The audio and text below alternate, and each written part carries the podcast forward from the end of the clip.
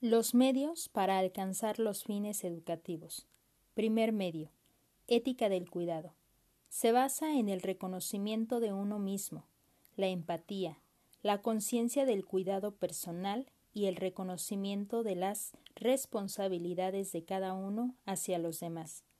Requiere fomentar el interés por ayudar, actuar en el momento debido, comprender el mundo como una red de relaciones e impulsar los principios de solidaridad y tolerancia. Los tres componentes curriculares de formación académica, de desarrollo personal y social y de autonomía curricular están enmarcados por la ética del cuidado, que es la responsabilidad como tal de los directivos, profesores, familias y alumnos para lograr el bienestar de todos los miembros de la comunidad escolar. Segundo medio. Fortalecimiento de las escuelas públicas. A partir de cuatro puntos. El primero. Como medio para favorecer la cultura del aprendizaje. 2.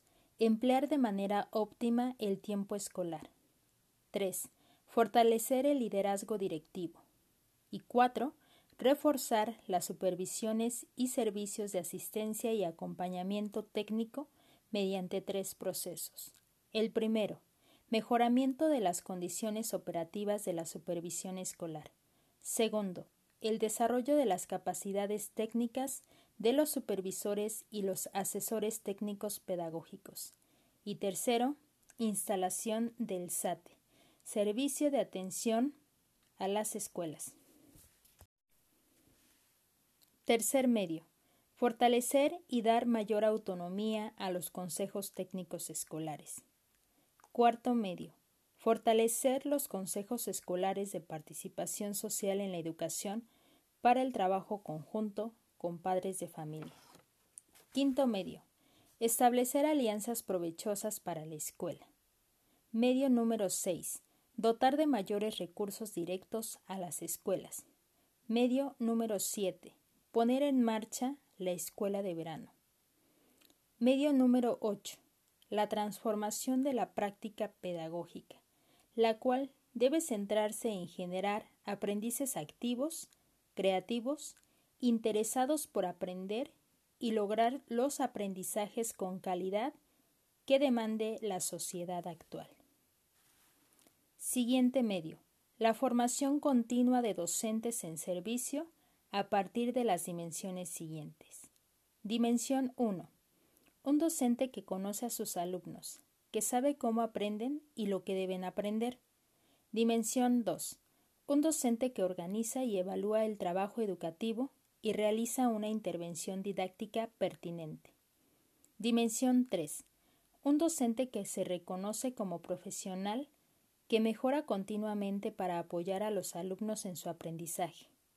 Dimensión 4 un docente que asume las responsabilidades legales y éticas inherentes a la profesión para el bienestar de los alumnos. Dimensión 5. Un docente que participa en el funcionamiento eficaz de la escuela y fomenta su vínculo con la comunidad para asegurar que todos los alumnos concluyan con éxito su escolaridad. Medio número 10. La formación inicial docente.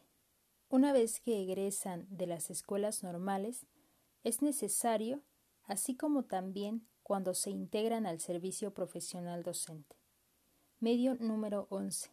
La flexibilización curricular en el sentido de que cada escuela puede decidir una parte de su currículo y así permitir que la comunidad escolar profundice en los aprendizajes clave de los estudiantes y amplíen sus oportunidades de desarrollo emocional y social con base en el contexto de la escuela. Siguiente medio. Relación escuela-familia, que consiste en la concordancia de propósitos entre escuela y la casa. Siguiente medio. Servicio de asistencia técnica a la escuela, el cual se traduce como el conjunto de apoyos, asesoría y acompañamiento especializados para el personal docente y el personal con funciones de dirección para mejorar la práctica profesional docente y funciones de dirección. Siguiente medio. Tutoría para docentes de reciente ingreso al servicio, el cual tiene que ver con la formación inicial de docente, con la formación continua de maestros en servicio. Siguiente medio. Materiales educativos, es decir, que la concreción del currículo exige la disponibilidad de los materiales educativos de calidad, diversos y pertinentes. A través de Internet se podrán a disposición de toda la comunidad educativa los recursos educativos digitales seleccionados, revisados y catalogados, promoviendo así habilidades computacionales. Último medio. Infraestructura y equipamiento, es decir, el mobiliario del aula para favorecer la colaboración de las bibliotecas de aula, bibliotecas escolares, sala de usos múltiples, equipamiento informático, modelos de equipamiento, etc. Estructura y los niveles de educación básica. La educación básica y media superior conforman la educación obligatoria. La educación básica abarca de los 3 a los 15 años de edad, los cuales se cursan en 12 grados mismos que son distribuidos en tres niveles educativos preescolar, primaria y secundaria. Estos tres niveles a su vez están organizados en cuatro etapas. La primera etapa considera a la educación inicial como una fase junto con el primer grado de preescolar. Segunda etapa. Segundo grado de preescolar hasta segundo grado de primaria. Tercera etapa. Tercer grado de primaria hasta sexto grado de primaria. Y cuarta etapa, de primero a tercer grado de secundaria. Dichas etapas corresponden a los estadios del desarrollo infantil y juvenil, las cuales se apegan a las necesidades y características de cada estudiante. Lo que los estudiantes logran en cada etapa. Primera etapa. Se visualiza el desarrollo de destrezas lingüísticas, así como también la motricidad fina, aunque son dependientes, muestran iniciativa. Segunda etapa. La imaginación de los niños tiene lapsos de atención más largos y mucha energía física. Muestran apropiación del lenguaje escrito, curiosidad de la gente y cómo funciona el mundo. Tercera etapa. Ganan independencia. Hay un desarrollo más profundo del bien o mal, predicción del futuro, mayor necesidad de sentirse queridos y aceptados por sus pares. Cuarta etapa. Momento de afianzamiento de la identidad disfrutan de compartir tiempo y aficiones con sus compañeros o pares, buscan mayor independencia de los adultos y están dispuestos a tomar mayores riesgos. Niveles de la educación básica. Están estructurados de acuerdo a la etapa o estadio del desarrollo de niños y jóvenes. Educación inicial. Los niños aprenden a una velocidad mayor que en cualquier otro momento. Se desarrollan habilidades como pensar, hablar, aprender y razonar. Se muestran tres escenarios, la familia, la estancia infantil y la comunidad. Educación preescolar. Existe un desarrollo integral de los niños por medio del reconocimiento, el valor de desarrollar aspectos cognitivos y emociones de los alumnos. Presenta mayores oportunidades a partir de la convivencia y las interacciones en los juegos aprenden que las formas de comportarse son importantes. Educación primaria.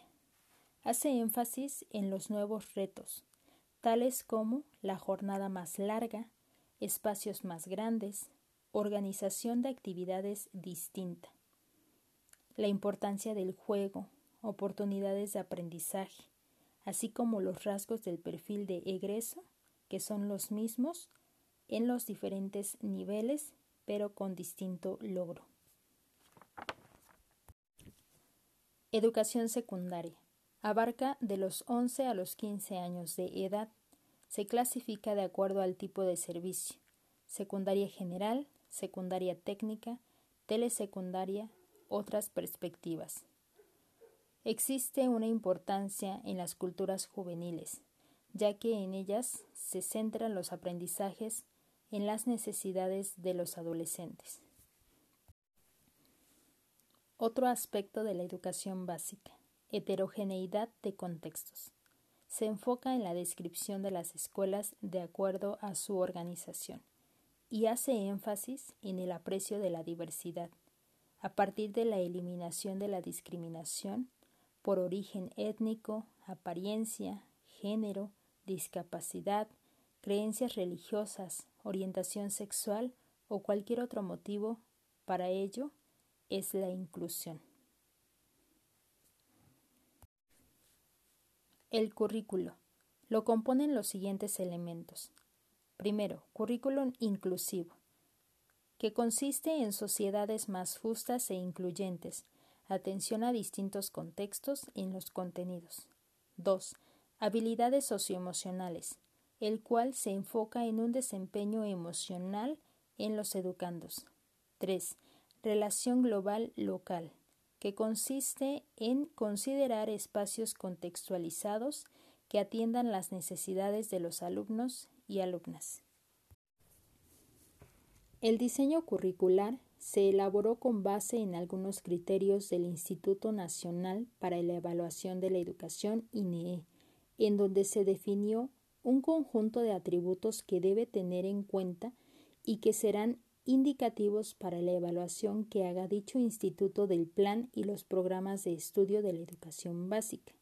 Dichos atributos son los siguientes. Primero, relevancia, capacidad del currículo de atender a los factores sociales. 2. Pertinencia, planteamientos curriculares que atiendan las características y necesidades biopsicosociales del educando. 3. Equidad, hace referencia a la relevancia y pertinencia. 4. Congruencia interna. Consistencia, convergencia, permanencia y relación de los planteamientos presentes con un objeto curricular. 5. Congruencia externa. Consistencia de los objetos curriculares como pueden ser los planes y programas de estudio. Estos niveles que componen la educación obligatoria.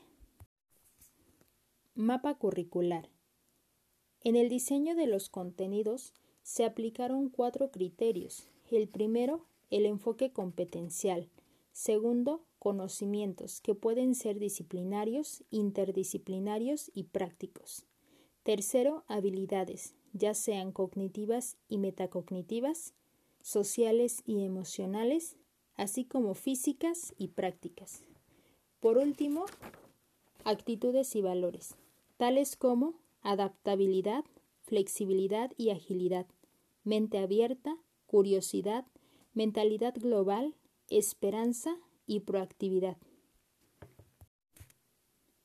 Aprendizajes clave, los cuales se visualizan a partir de una organización de los contenidos programáticos, a través de componentes curriculares, tales como campos de formación académica, mismos que integran lenguaje y comunicación, pensamiento matemático y exploración y comprensión del mundo natural y social.